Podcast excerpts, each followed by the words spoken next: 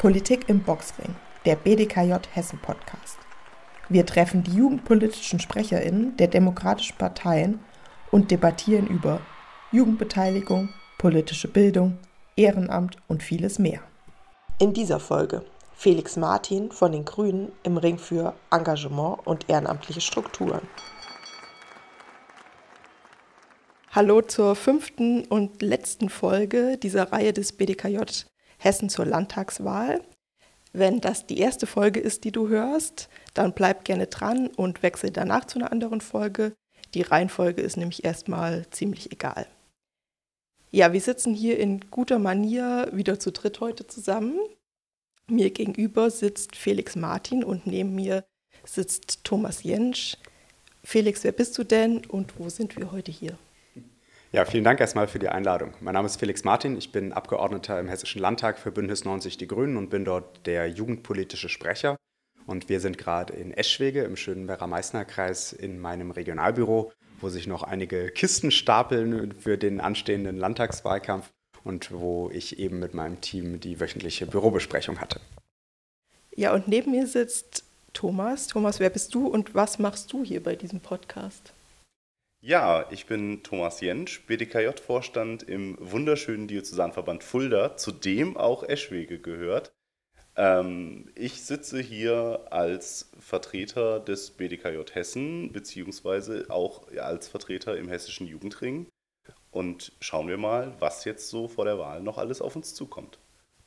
Ja, sehr schön. Felix, magst du noch ein bisschen erzählen, wie du nicht nur hier in dieses Büro gekommen bist, sondern auch zu den Grünen. Das ist ja die Partei, mhm. für äh, die du hier sitzt und im Landtag. Ja, ich bin jetzt seit fast elf Jahren dabei und habe mich damals für die Grünen entschieden, weil ich oft den Eindruck hatte, dass Parteien nur so in vier, fünf Jahreszyklen denken. Und ich aber der Meinung bin, wir müssen eher in 30, 40, 50 Jahreszyklen denken und uns überlegen, was haben die Entscheidungen, die wir heute treffen, dann auch in 30 Jahren für Auswirkungen und ich glaube, einige der großen Herausforderungen, vor denen wir gerade stehen, Energiekrise, Klimakrise, Migration, sind Themen, die eigentlich auch vor 30 Jahren schon auf der Tagesordnung hätten stehen können und müssen. Und äh, wir haben vielleicht in der Vergangenheit auch nicht immer die richtigen Entscheidungen getroffen für die Zukunft. Ja, also dass wir uns nie Gedanken gemacht haben, wohin denn eigentlich mit dem ganzen Atommüll, sondern das einfach erstmal gemacht haben und dann später uns erst darüber informiert haben, es war, glaube ich, äh, nicht unbedingt die ganz kluge und richtige Entscheidung. Und ich habe manchmal den Eindruck, dass vielleicht auch äh, jüngere Menschen in der Politik da nochmal einen etwas anderen Blickwinkel drauf haben, ähm, weil sie selbst natürlich auch noch eine ziemlich lange Zukunft vor sich haben. Und deswegen habe ich mich damals für die Grünen entschieden. Und wie das immer so ist, wenn man ehrenamtlich unterwegs ist, da unterscheidet sich Partei und sonstiges Ehrenamt überhaupt gar nicht. Wenn du irgendwann einfach mal anfängst, dann wirst du für alle möglichen anderen Dinge verpflichtet. Bei mir war das dann der Kreistag hier im Werra-Meißner-Kreis, der Vorstand der Grünen, und irgendwann wollte ich dann gerne auch hauptberuflich Politik machen, habe für den Landtag kandidiert. Ich war vorher Bank- und Sparkassenkaufmann, habe in Göttingen gearbeitet und war viel auch unterwegs in der Kinder- und Jugendarbeit, habe Freizeiten betreut, war im Vorstand der Sportjugend, war Kreisschülersprecher im Werra-Meißner-Kreis. Und deswegen lag es natürlich nahe, dass ich Mitglied im Sozial- und Gesundheitsausschuss werde, wo ich jetzt auch Obmann der Grünen bin. Und deswegen wollte ich mich natürlich auch gerne um die Jugendpolitik kümmern. Thomas, ist das was, was du auch kennst, dieses man fängt an, sich für was zu engagieren oder auch erstmal nur so dabei zu sein und dann kommt das eine Amt zum anderen? Ja, also da kann ich Felix nur zustimmen. Das geht genau so. Ähm, so wird man dann auf einmal auch BDKJ-Vorstand tatsächlich, indem man dabei ist, engagiert ist und eigentlich als Motivation immer sieht, was habe ich denn als Kind erlebt, was habe ich denn als Jugendlicher hier erlebt und diese Erlebnisse später wieder möglich zu machen, selbst zu ermöglichern zu werden, ähm, das war dann das, was mich angetrieben hat, äh, dann auch in den Vorstand zu gehen oder weiterzumachen. Und ich bin jetzt, äh, glaube ich, in dieser Runde durchaus der Älteste, aber es sind halt auch um die 30 Jahre Kinder- und Jugendarbeit, auf die ich am Ende zurückblicke, von kleines Kind als Teilnehmender bis heute, wo man äh, politische Podcasts aufnimmt. Ja, sehr schön. Dieser Podcast, der läuft ja unter dem Titel Politik im Boxring. Und dieses Bild des Boxkampfes, das lehnt sich ja an an die Kampagne des Hessischen Jugendrings. Dafür steige ich in den Ring. Und die jugendpolitischen Forderungen, die eben da aufgestellt wurden. Und wir sprechen hier heute wieder über drei Forderungen, wie ihr es gewohnt seid aus den anderen Podcasts, wenn ihr sie schon gehört habt oder jetzt zum ersten Mal hört. Zwei Forderungen, die haben wir gemeinsam als BDKJ Fulda mit Limburg aufgestellt. Da geht es einmal um Jugendbeteiligung und einmal um politische Bildung. Und ein drittes Thema, das hast du rausgesucht, Felix, da wird es dann um Ehrenamt gehen. Und ich würde sagen, wir starten mit der ersten Forderung. Die läuft unter der Überschrift Jugendbeteiligung stärken und Wahlalter senken. Thomas, was verbirgt sich denn hinter dieser Forderung aus Sicht des BDKJ Fulda und der Verbände im hessischen Jugendring? Ja, also ich glaube, ähm, wenn man es von hinten aufzieht und sagt, es geht um Wahlalter senken, das ist, glaube ich, die Forderung, auf die wir uns in dieser Runde sehr schnell einigen können. Wir sehen halt, dass junge Menschen in Politik immer nur mitgedacht werden und das vielleicht auch nicht immer ganz erfolgreich. Und deswegen glauben wir als Verbände, dass junge Menschen am besten für sich selbst sprechen können, dass sie am besten selbst wissen, was sie bewegt, was die Themen sind, über die sie sich austauschen wollen oder wo sie eben auch Probleme sehen, die es gilt anzugehen.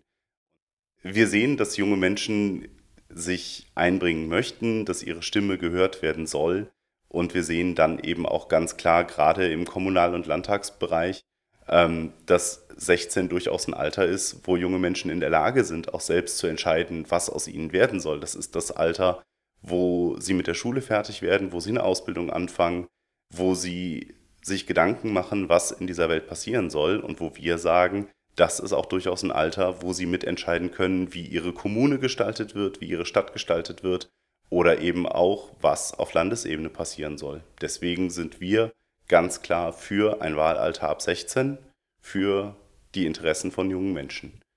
Was der andere Punkt ist, Jugendbeteiligung stärken, das ist dann wiederum die Säule, die eigentlich dazugehört. Neben den jungen Menschen ab 16, die wählen dürfen, gibt es auch junge Menschen unter 16. Und da wollen wir Beteiligungsformen einfach stärken, institutionalisieren. Wir hatten jetzt den Hop-Jugendkongress im letzten Jahr, wo wir junge Menschen aus ganz Hessen zusammengebracht haben, die ganz konkrete Forderungen an die Politik gestellt haben. Das sind Formate, wo wir sagen, da können wir guten Gewissens solche Sachen in dauerhafte Projekte überführen. Nicht nur einmalig, sondern eben Jugendbeteiligung einerseits auf Landesebene, aber eben auch in den Kommunen stärken. Jugendringe stärken oder eben das Engagement von Jugendlichen, was schon da ist und von jungen Menschen, was da ist, stärken, ausbauen und fördern. Felix, was ist deine Perspektive dazu? Vielleicht erst zum, zum Wahlalter. Das ist ja auch was, äh, was nicht nur auf Landesebene, aber auch im Bundes, auf Bundesebene jetzt Thema war, auch zur Europawahl nächstes Jahr. Hm. Ja, da ist gerade ganz viel in Bewegung. Junge Menschen mit 16 und 17 dürfen bei der nächsten Europawahl das erste Mal mit abstimmen. Das bedeutet auch, dass äh, wir plötzlich unterschiedliche Wahlalter haben, weil die, einige dieser jungen Menschen dann bei der darauffolgenden Bundestagswahl plötzlich nicht mehr mit abstimmen dürfen, ähm, wenn sie dann noch keine, keine 18 Jahre alt sind. Und das ist natürlich etwas verwirrend und äh, nicht unbedingt schlüssig. Und deswegen müssen wir, glaube ich, aber neu überlegen. Wir Grüne haben uns schon immer für das Wahlalter 16 ausgesprochen und bleiben auch nach dieser Forderung.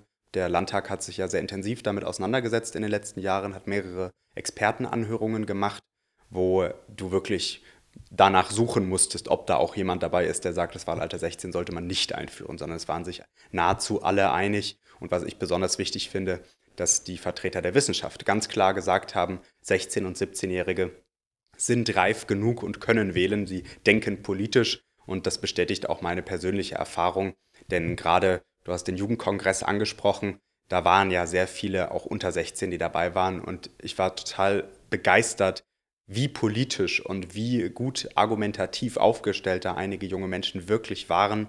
Ähm, ich habe jetzt einen, der ist gerade mal 14 Jahre, mit dem ich immer noch ein bisschen Kontakt habe, der sich jetzt für ein Praktikum hier bei mir bewirbt. Und ich bin total begeistert. Und der hat ja noch zwei Jahre, bis er 16 wird. Das heißt, er wird bis dahin auch noch ordentlich ähm, sich weiterentwickeln. Und insofern finde ich das eine ganz wichtige Forderung. Und darüber hinaus, Beteiligung halte ich für genauso wichtig, denn nur mit der Wahl ist es aus meiner Sicht nicht getan. Zum einen, weil wir ja auch an diejenigen denken müssen, die unter 16 sind, aber ja auch schon Ideen und Forderungen haben. Und zum anderen, weil die Wahl natürlich ähm, ja nur eine Möglichkeit ist, sich in Politik einzubringen. Deswegen halte ich es für ganz zentral. Der Hessische Jugendring hat ja ein Konzept entwickelt, wie man Beteiligung auf Landesebene ermöglichen kann. Das hat das Land Hessen auch finanziell gefördert. Ich war bei einigen der Veranstaltungen auch mit dabei. Und einiges aus dem Konzept haben wir direkt umgesetzt. Der Jugendkongress war eines davon als Beteiligungsformat mit Eventcharakter. 120 junge Menschen sind da drei Tage zusammengekommen. Und aus meiner Sicht war das ein voller Erfolg. Das haben auch die Teilnehmenden so gesehen. Ich war bei der Abschlussrunde dabei, wo es sehr, sehr gutes, positives Feedback gab. Inzwischen gab es auch die Folgeveranstaltung, wo wir mal geschaut haben, was ist eigentlich geworden aus unseren Forderungen von damals. Die Abgeordneten haben Themenpatenschaften übernommen und haben daran weitergearbeitet. Wenn ich einen Strich drunter ziehe, würde ich sagen, einiges haben wir sofort umgesetzt. Zum Beispiel, dass der Jugendkongress jetzt jedes Jahr stattfindet. Ich selbst habe den Haushaltsantrag dafür geschrieben, dass das so kommen kann. Ähm, es sind einige Forderungen, die sind angepackt, aber noch nicht fertig umgesetzt, sind aber auch ein paar dabei gewesen, die man jetzt in sechs Monaten nicht sofort umsetzen konnte, wo wir auch jetzt nach der Landtagswahl nochmal drauf gucken müssen. Die Forderungen sind für mich auch eine gute Grundlage in möglichen Regierungsverhandlungen, da nochmal drauf einzugehen. Politik ist ja manchmal ein bisschen langlebig und braucht etwas mehr Zeit als jetzt sechs Monate, gerade auch um große Forderungen umzusetzen. Aber ich glaube, das war ein wirklich guter und wichtiger Erfolg bei dem wir es aber nicht belassen sollten, sondern es gab in diesem Konzept auch noch weitere Aspekte, die wir noch nicht umgesetzt haben. Das ist zum Beispiel ein dauerhafter Jugendrat, der auch, wenn gerade kein Jugendkongress stattfindet, daran arbeitet, dass diese Forderungen umgesetzt werden, der in positiver Art und Weise Lobbyarbeit macht ähm, und der auch als demokratisch legitimiertes Interessensgremium junger Menschen fungiert. Und das finde ich wichtig, dass wir das in der neuen Legislatur nach der Landtagswahl auch einrichten und dass wir natürlich auch die Strukturen schaffen. Denn egal über welches Ehrenamt wir sprechen, es braucht immer auch irgendwo eine hauptamtliche Struktur, die begleitet, die unterstützt, gerade auch bei jungen Menschen. Ja, wir reden dann vielleicht von Menschen, die noch sehr weit weg sind von der Volljährigkeit, die sich dort engagieren, die neben einer unterstützenden Tätigkeit vielleicht auch nochmal eine pädagogische Unterstützung benötigen. Und insofern finde ich das zwei ganz zentrale Aspekte. Und ein letztes vielleicht noch, was wir ähm, jetzt auch einführen Anfang des kommenden Jahres, wir haben ähm, auf kommunaler Ebene einige Beteiligungsformate, die gut funktionieren. Wir haben aber vor allem viele Ortschaften, wo es noch gar keine Beteiligungsmöglichkeiten für junge Menschen gibt. Und deswegen richten wir gerade eine Beratungsstelle ein, die Kommunen, Städte, Gemeinden, Landkreise unterstützt, die gerne Jugendbeteiligung vor Ort aufbauen möchten, aber nicht so ganz wissen, wie sie das richtig machen, wie es gut funktioniert. Und die soll dann dazu beitragen, dass das ähm, in Hessen flächendeckend verstärkt der Fall sein wird. Ich würde nochmal einen Punkt deutlich machen wollen, nämlich wir haben jetzt, oder Thomas und Felix, ihr beide habt jetzt gesprochen von, ihr nehmt Jugendliche, junge Menschen sehr wahr als, die sind auch fähig, das zu tun und gleichzeitig nehmen die ja wahr, kann man unterschiedlichen Studien entnehmen, dass sie sich nicht so gehört fühlen. Und du hast jetzt schon verschiedene Gremien genannt. Was ist denn so das, wo du sagen würdest, da gehen wir auf jeden Fall, wenn wir nochmal in, in die Möglichkeit kommen, in eine Koalition zu gehen, das packen wir auf jeden Fall an. Das soll möglichst drinne stehen. Egal ob jetzt, ne, also aus dem Bereich Wahlalter oder aus dem Bereich Jugendbeteiligung. Also ich glaube, das Zentrale ist erstmal, dass das, was wir schon geschafft haben, erhalten bleiben. Das ist ja auch nicht immer selbstverständlich, sondern es gibt ja durchaus auch immer mal wieder gesellschaftliche Rollbacks. Das gilt es auf jeden Fall zu verhindern. Und ansonsten sind es die Themen, die ich eben genannt habe, dass wir es über das Wahlrecht nochmal sprechen, ich musste jetzt fünf Jahre lang erklären, warum wir das Wahlalter 16 ablehnen, obwohl wir doch eigentlich dafür sind als Grüne. Ich finde, der nächste Koalitionspartner kann das dann ruhig mal umgekehrt tun. Und äh, was die Beteiligung angeht, äh, braucht es, das hat sich, bildet sich aus meiner Sicht auch jetzt ganz klar wieder. Der Jugendkongress ist ein super Erfolg, aber wir brauchen eben auch ein Gremium, das dauerhaft daran arbeitet, dass es dort weitergeht, dass den Abgeordneten hin und wieder mal auch auf die Füße tritt und tatsächlich, ähm, ich weiß, dass sich viele junge Menschen nicht so repräsentiert fühlen in Politik.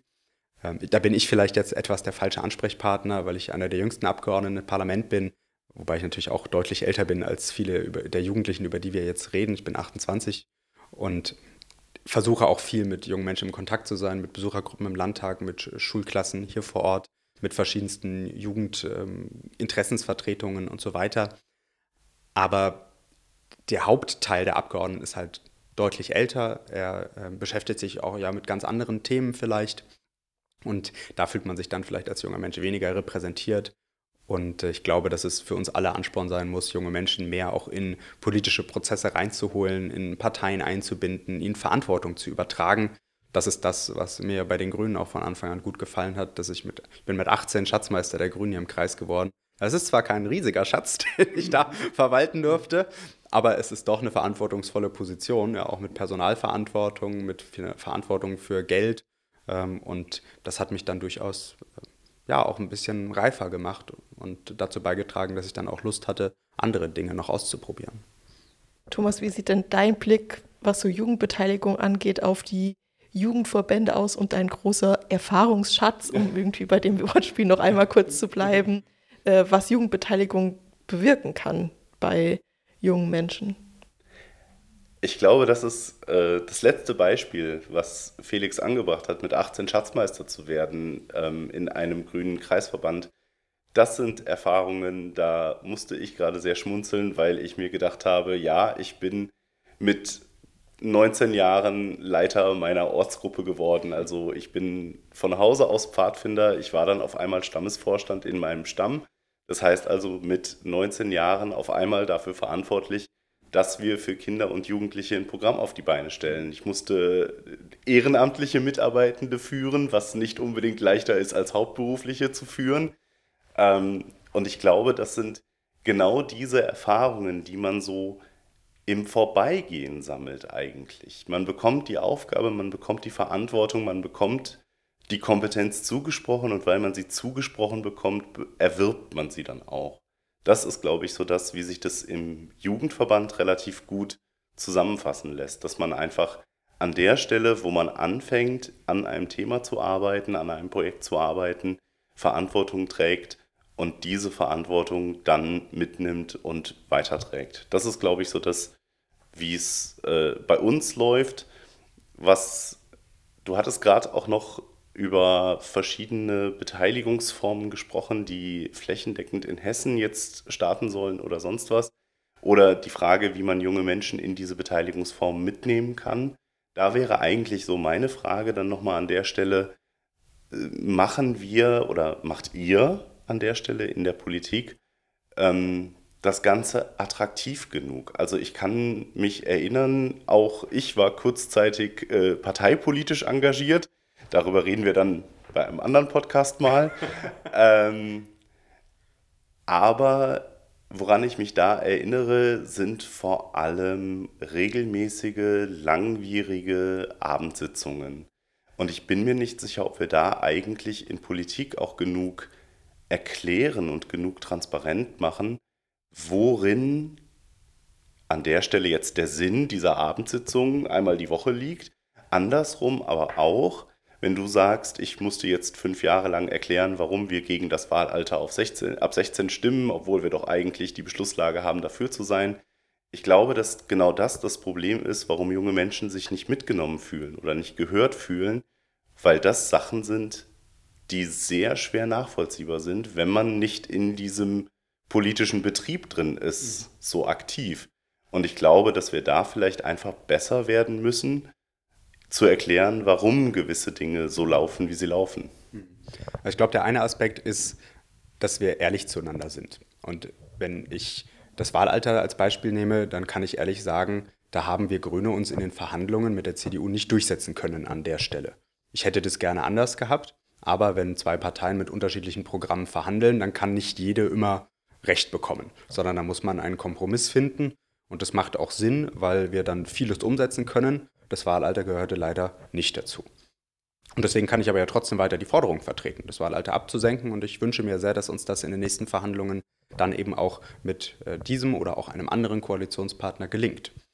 Und äh, diese Ehrlichkeit geht aber manchmal ein bisschen verloren, weil man manchmal dazu neigt, die Position des anderen plötzlich zu übernehmen, obwohl man sie eigentlich nur temporär übernimmt. Also eigentlich nur für die gemeinsamen Jahre der Regierungszeit sagt, okay, ich äh, muss jetzt so abstimmen, aber eigentlich vertrete ich diese und jene Position.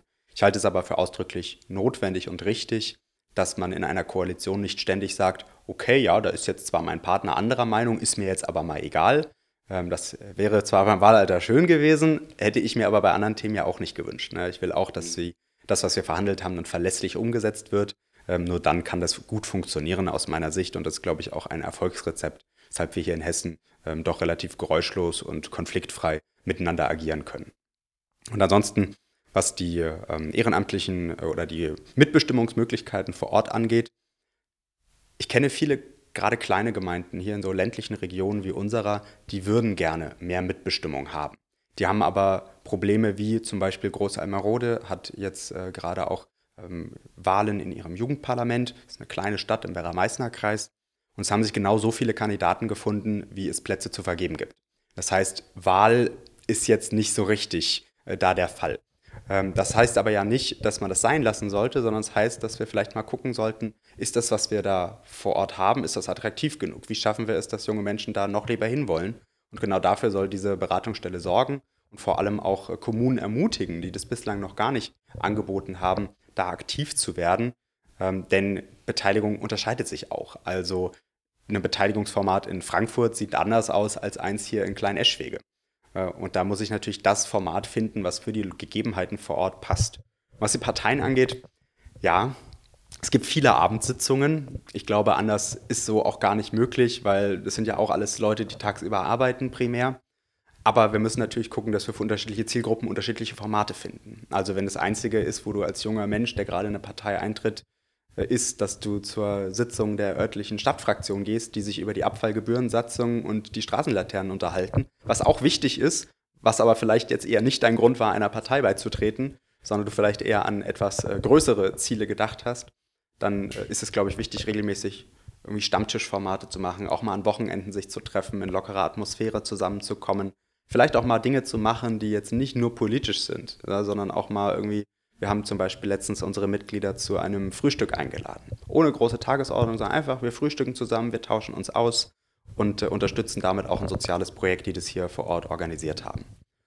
Und was ich persönlich noch äh, bei den Grünen, was mir da sehr gut gefällt, ist, dass wir Mitgliederversammlungen haben. Was erstmal selbstverständlich klingt, ist es in der Politik keinesfalls, sondern die meisten Parteien haben Delegiertenprinzipien. Das heißt, du musst oft, sorgt das dafür, dass du erstmal zehn Jahre Plakate aufstellen und Bratwürstchen beim Sommerfest grillen musst, bevor du irgendwo mal mitentscheiden darfst. Und das ist bei uns auf Kreis, aber auch auf Landesebene anders, sondern wenn du heute eintrittst, darfst du morgen mit abstimmen und mitentscheiden und deine Stimme ist genauso viel wert wie die von jemandem, der seit 40 Jahren dabei ist. Und ich glaube, dass das durchaus auch motivieren kann, dann da mal mitzumachen. Eine Idee, die ihr sehr gut von uns Jugendverbänden abgeguckt habt. die ist aber, glaube ich, schon immer so bei den, bei den hessischen Grünen. Aber die Verbände sind älter als die Grünen. Das, das mag sein, das mag sein. Ja, vielen Dank euch beiden äh, für diese spannenden Einblicke in die unterschiedlichen und doch sehr äh, unterschiedlichen Bereiche, die doch auch das ein oder andere gemeinsam haben, Jugendverbände und Parteien und wie wir uns Mühe geben und das gelingt an der einen oder anderen Stelle und an der anderen Stelle vielleicht auch nicht, äh, junge Menschen gut mitzunehmen, zu bestärken in dem, was sie so tun. Genau, dann können wir auch gerne zum zweiten Themenblock kommen, nämlich zu politischer Bildung und Demokratiegefährdung. Und mich würde interessieren, Felix, wie ist denn so deine Wahrnehmung jetzt in der, in der heißen Wahlkampfphase, was so den politischen Diskurs auf der Straße, in der Kneipe oder beim Frühstück angeht. Hat sich da was verändert in den letzten fünf Jahren? Also ich für mich persönlich muss sagen, dass die Stimmung, die mir die Menschen gegenüberbringen, besser ist als das, was man vielleicht erwarten könnte. Ich nehme sehr viele Menschen wahr, die unzufrieden sind, gerade mit der Arbeit, die die Bundesregierung gerade macht. Wenn wir dann auf Hessen zu sprechen kommen, was äh, selten der Fall ist, aber wenn wir es dann doch schaffen, dann ist die Stimmung meistens etwas besser. Ähm, vor allem, weil viele Leute den Eindruck haben, wir streiten uns weniger. Das ist vielen Menschen wichtig, dass man da einfach Verlässlichkeit und Stabilität in so einer Regierung hat. Aber klar, es ist ähm, nicht immer ganz einfach. Es sind auch viele Falschmeldungen im, im Raum, wo es schwierig ist, die auszuräumen, weil das Vertrauen manchmal einfach fehlt. Also ich kann erklären und zeigen manchmal, was ich will, es kommt dann einfach nicht an. Hm. Und was ich merke, ist, dass die ähm, Filterblasen größer werden. Also ich habe durchaus auch, ich klingel aktuell an vielen Haustüren und gehe von Ort zu Ort. Das mache ich auch, wenn wir hier fertig sind, äh, dann als nächstes. Und ich erlebe auch, dass es doch relativ viele Menschen gibt, die partout nicht mit Politikern reden wollen. Das ist völlig egal, welche Partei die haben oder wie freundlich ich ihnen Guten Morgen sage, sondern da ist einfach eine Grundskepsis, ein Vertrauensverlust vorhanden, der schwierig bis gar nicht mehr gut zu machen ist und das macht mir Sorgen. Und wenn wir schauen, wie die aktuellen äh, Zugewinne von rechten Kräften aussehen, dann sind das leider nicht primär die Alten, sondern es sind vor allem die Jungen, die da ähm, stark äh, in diese Richtung tendieren. Also es gibt momentan bei ähm, jungen Wählerinnen und Wählern zwei große Balken. Der eine ist grün und der andere ist blau. Und das zeigt ein Stück weit eine Spaltung in dieser Generation, weil AfD und Grüne, also noch weiter können Parteien eigentlich nicht voneinander entfernt sein. und insofern macht mir das äh, durchaus Sorgen. Und ich glaube, dass es nur zwei richtig gute Mittel dagegen gibt. Das eine ist gut regieren, die Menschen mitnehmen bei den Entscheidungen und nicht alles über ihre Köpfe hinweg. Und das Zweite ist ganz viel Bildungsarbeit und zeigen, wohin Deutschland auch gerade rechte Kräfte gebracht haben, nämlich in Krieg und Zerstörung. Ähm, und auch deutlich zu machen, dass bloß weil die jetzt äh, Anzug tragen und keine Glatze mehr haben, ähm, das lange noch nicht irgendwie inhaltlich besser ist. Ähm, und weil, ja, das ist aber eine schwierige Sache, auf die es, glaube ich, keine ganz einfachen Antworten gibt und wo wir, glaube ich, alle kontinuierlich daran arbeiten müssen, dass es besser wird. Die Verbände genauso wie Parteien. Ich halte es auch für falsch zu sagen, es ist jetzt nur eine Aufgabe, die die Parteien angeht, sondern Demokratiebildung ist, glaube ich, was, was alle beschäftigen muss, alle, die mit Kindern und Jugendlichen zu tun haben, egal ob das in der Kita, im Ehrenamt oder sonst wo ist. Ich würde nochmal bei der, bei der Filterblase und dem politischen Diskurs bleiben und aber zu dir schauen, Thomas. Wie ist deine Wahrnehmung in den Jugendverbänden?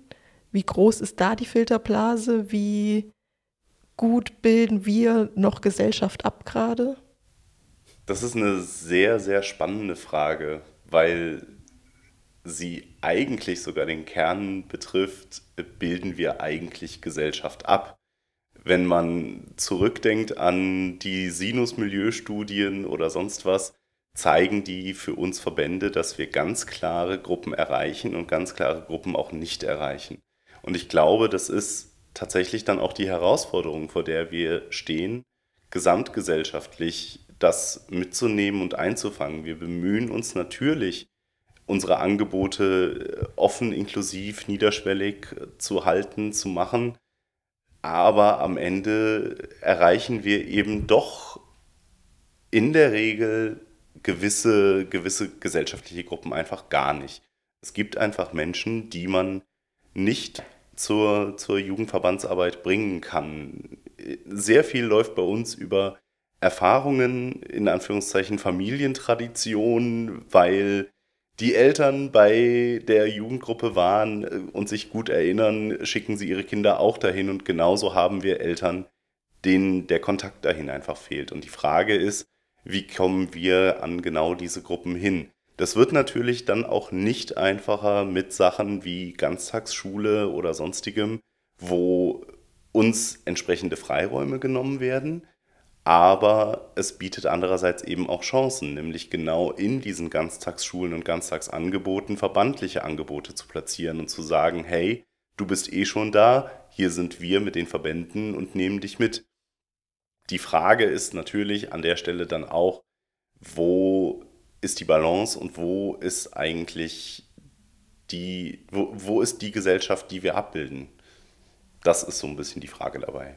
Und politisch, glaube ich, kann man Jugendverbände guten Gewissens ähm, eher im linksökologischen Spektrum verorten.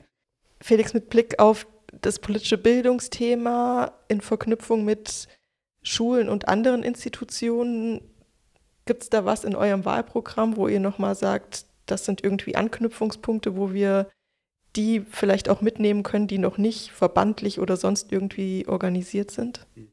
Also was wir schon gemacht haben, ist den Provi-Unterricht zu stärken, gerade in der Oberstufe, sodass er flächendeckend äh, angeboten werden wird.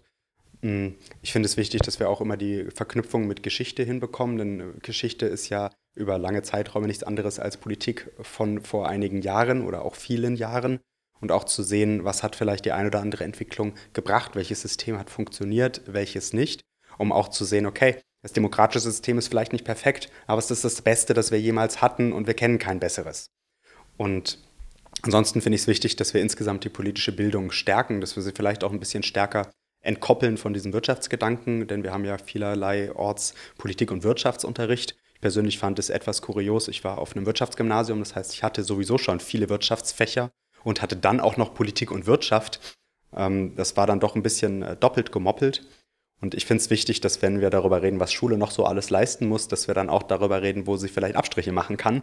Denn egal bei welchem Verband ich bin, ich kriege jeden Tag zu hören, Schule muss noch das machen und wir brauchen ein Fach für dieses und jenes. Und das kann ich alles total gut nachvollziehen. Es gibt da viele tolle Ideen, was man noch sinnvoll in Schule machen könnte.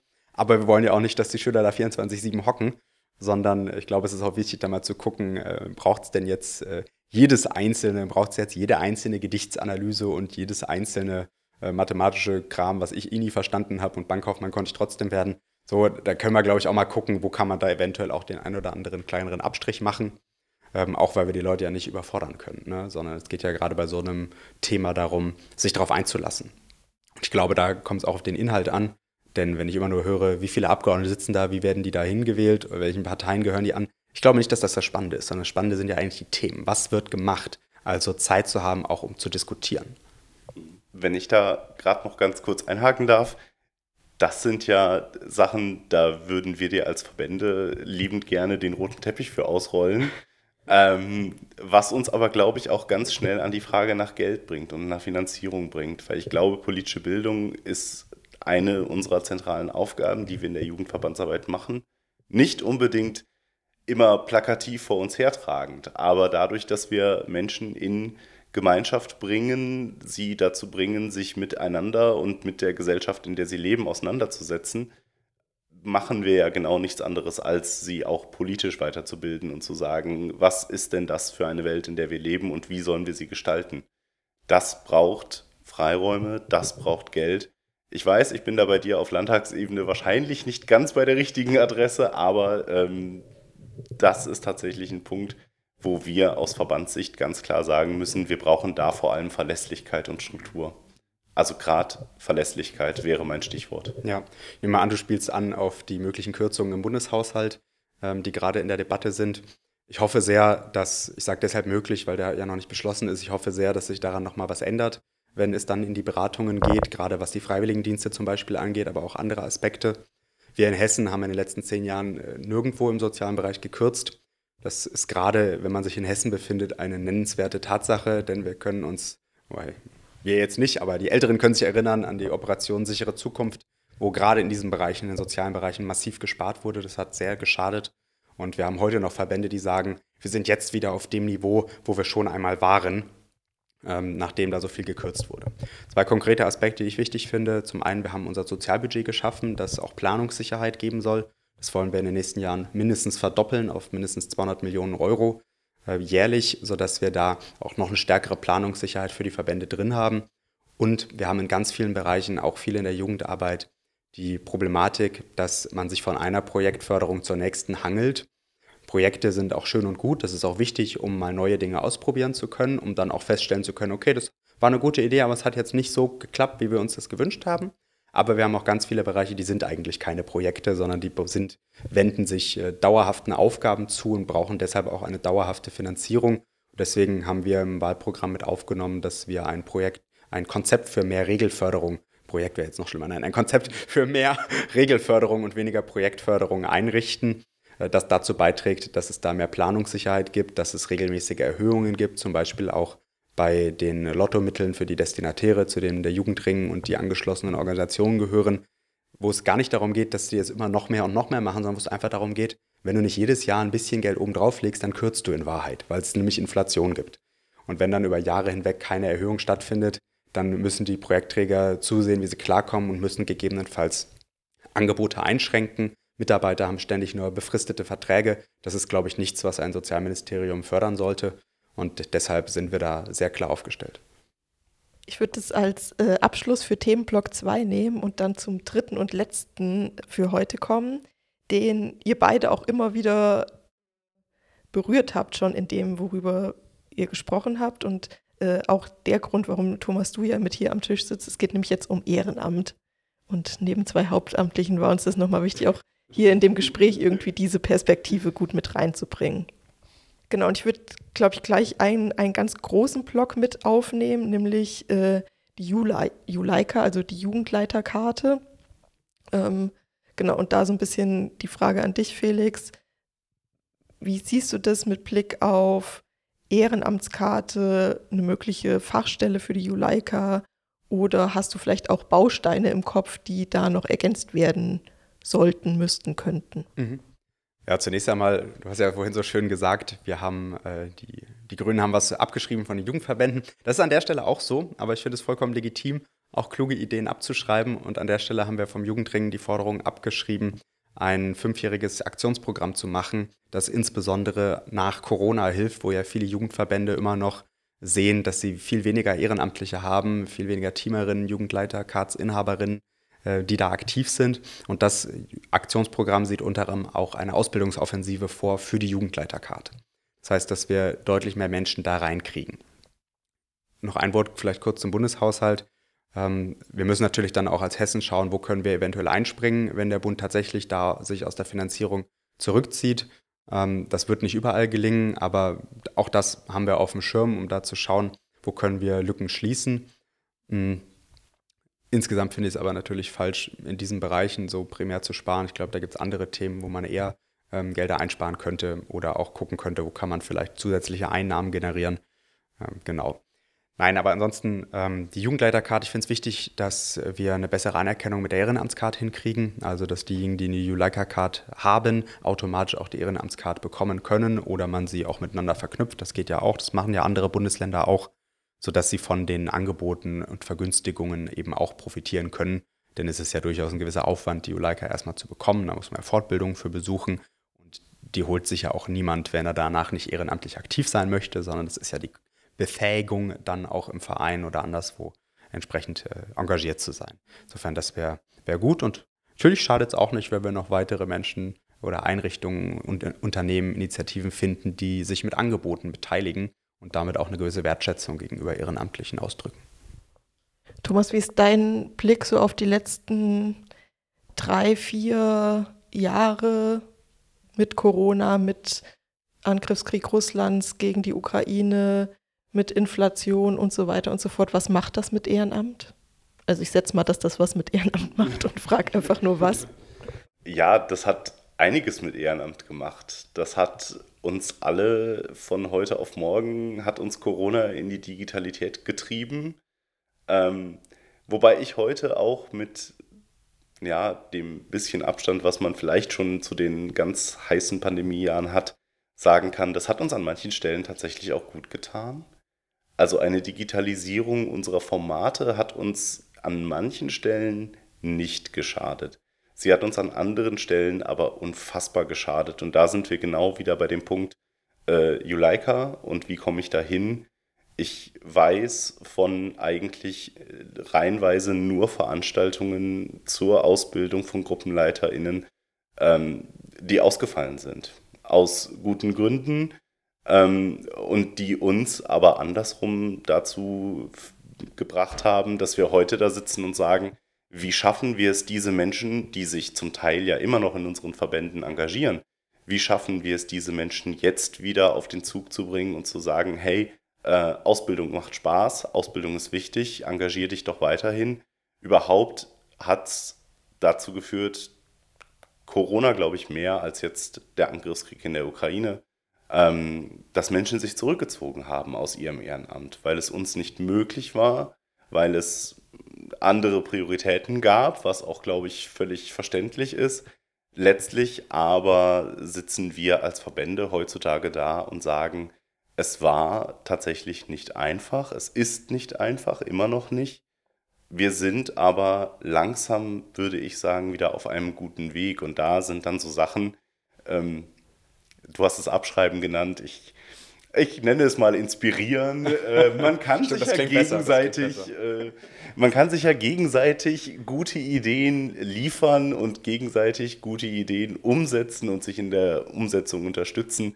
Ähm, Gerade so eine Ausbildungsoffensive für die Juleika ist, glaube ich, ein starkes Signal einfach auch in Richtung der Ehrenamtlichen, äh, sich weiterhin zu engagieren, sich einzubringen in die Verbände und diese Arbeit eben wieder aufleben zu lassen.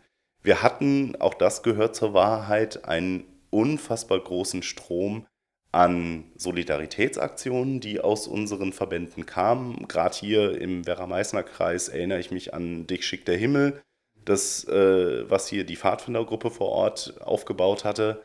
Das war eine sehr, sehr starke Aktion, eine sehr große Aktion, um Leute einfach mitzunehmen in der Corona-Pandemie, ihnen zu zeigen, ihr seid nicht alleine. Und dieses Verbandsgefühl, dieses Wir-Gefühl, dass wir das jetzt wieder weiter stärken, wieder weiter ausbauen, da sind wir, glaube ich, dann äh, jetzt insgesamt auf einem guten Weg dahin, mit der Unterstützung gerne auch des Landes für die Juleika und für den Ausbau von dem, was sie kann. Wenn wir nicht nur auf die Juleika schauen, sondern noch so ein bisschen ja, fast eine Metaebene aufmachen. Felix, was ist so dein Blick auf Wertschätzung des Ehrenamtes? Also Ehrenamtskart hast du eben schon gesagt. Gibt es noch was anderes, wo du sagst, das ist was, wo wir ganz konkret als Politik, als Partei anfassen können, um zu sagen, hier, das ist deine Wertschätzung fürs Ehrenamt? Zum einen ist das eine verbale, ich habe den Eindruck, die ist auch stark ausgeprägt, dass äh, viele ähm, auch aus Politik regelmäßig das Ehrenamt wertschätzen, besuchen, ähm, da in den Austausch, in den Kontakt treten. Ich zumindest mache das häufig und nehme auch viele Kolleginnen und Kollegen wahr, die das tun. Aber dabei darf es natürlich nicht bleiben, sondern das ist eher mal die Grundbasis für alles andere, sich zu informieren und Wertschätzung auszustrahlen. Ich finde es besonders wichtig, dass wir Ehrenamtliche in ihren administrativen Aufgaben entlasten. Das kann zum Beispiel auch durch dieses Konzept für mehr Regelförderung funktionieren, indem wir auch den Menschen wieder mehr Zeit lassen für ihre eigentliche Arbeit und weniger mit Papierkram äh, überfrachten. Wenn ich nicht jedes Jahr einen Projektantrag schreiben muss, dann entlastet mich das natürlich extrem.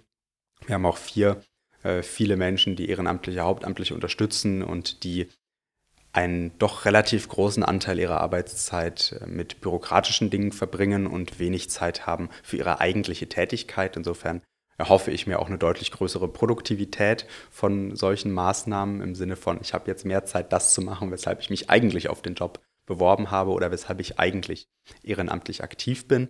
Und ansonsten, glaube ich, müssen wir weiter daran arbeiten, dass Ehrenamt die Anerkennung findet, zum Beispiel auch im, im Beruf, ja, dass, der, äh, dass zum Beispiel Menschen, die im Landesdienst arbeiten, ganz klar ist, wenn du ehrenamtlich bist bei der Feuerwehr oder sonst irgendwo oder eine Jugendleiterausbildung machst, dass du dann dich natürlich auch von deiner Arbeit freistellen kannst und keinen Urlaubstag dafür nehmen musst. Da hatten wir durchaus auch mal ja, Differenzen, nenne ich es mal, äh, was die Frage angeht, was ist denn Ehrenamt? Und das sollten natürlich alle Arbeitgeber, die das privat tun, auch unbedingt äh, so durchsetzen. Und ein letztes vielleicht noch, Ehrenamtliche leisten viel, bringen ihre eigene Freizeit ein und dann können wir sie vielleicht äh, finanziell ein Stück weit entlasten das geht zum Beispiel, indem man ihnen günstigen Bus- und Bahnmobilität ermöglicht. Da gab es ja schon mal Ideen, sowas in Hessen einzurichten. Bislang haben wir es aber nicht. Auch das könnte man sehr gut verknüpfen mit der Ehrenamtskarte, wenn sie denn dann auch alle bekommen, die die Jugendleiterkarte erhalten. Thomas, hast du noch was, was du sagst, das bräuchte es? Damit wäre, hätte ich den Eindruck, ich und meine Arbeit wird mehr wertgeschätzt, aber auch die ja doch auch vielen Kinder, Jugendlichen, jungen Erwachsenen, älteren Erwachsenen in den Jugendverbänden, die ich kenne, äh, da wär, würden die sich wertgeschätzt fühlen? Das ist eine spannende Frage, weil es natürlich auch immer sehr persönlich wird. Also gerade wenn es um, um Wertschätzung geht. Ähm, der eine freut sich über die Tafel Schokolade, der andere braucht dann doch irgendwie etwas mehr für seine Anerkennung. Ähm, ich nehme auch wahr, dass Politik sehr starken Fokus aufs Ehrenamt legt und sehr gerne bereit ist, Ehrenamt lobend zu erwähnen, wenn es die Feuerwehr ist. Nichts gegen die Feuerwehren, ich finde das sehr wichtig. Ich finde, äh, dass wir oder dass die Vielfalt des Ehrenamts da nicht immer ganz abgebildet wird, wie ich sie wahrnehme. Andersrum, ich freue mich über jede Wahrnehmung und Wertschätzung davon. Ähm, ich glaube, dass wir für ganz konkrete Angebote, dass das am einfachsten von Politik umzusetzen ist. Wenn wir wirklich sagen, wir verknüpfen die Juleika mit der Ehrenamtscard und die gemeinsam mit noch einem Rabatt aufs Deutschlandticket oder sowas, ähm, das wäre was, was den Leuten tatsächlich einen konkreten Benefit in die Hand gibt und sagt, wir finden es gut, dass du dich engagierst. Für den Rest, glaube ich, ist genau der richtige Weg zu sagen, ich nehme euch wahr und ich freue mich, dass ihr da seid und bitte macht weiterhin eure gute Arbeit. Bitte mach weiterhin deine gute Arbeit. Ich freue mich, dass du da bist. Gerne. Dann nehmen wir das, glaube ich, als, als Schlusswort für dieses äh, zweite Thema, die große, die große Danksagung und äh, genau das wertgeschätzt fühlen, auch auf Seiten von Thomas, wie ich zumindest seinem Gesicht entnehme. Mhm. Genau, ich kann mir gut vorstellen, Felix, dass dein Kalender, äh, in, in deinem Kalender der 8. Oktober ganz groß eingekringelt ist. Ähm, genau, und das vielleicht ja auch so ein bisschen dann der Planungshorizont. Wir wollen aber noch einen weiteren Planungshorizont mit in dieses Gespräch einbringen. Der liegt erst im April 2024, nämlich der 18. bis 21. April. Da findet was statt, Thomas. Ja, da veranstaltet der BDKJ deutschlandweit zum wiederholten Male, weil ich mich jetzt gar nicht auf eine Zahl festlegen will, äh, seine große deutschlandweite Sozialaktion und macht in 72 Stunden die Welt ein bisschen besser.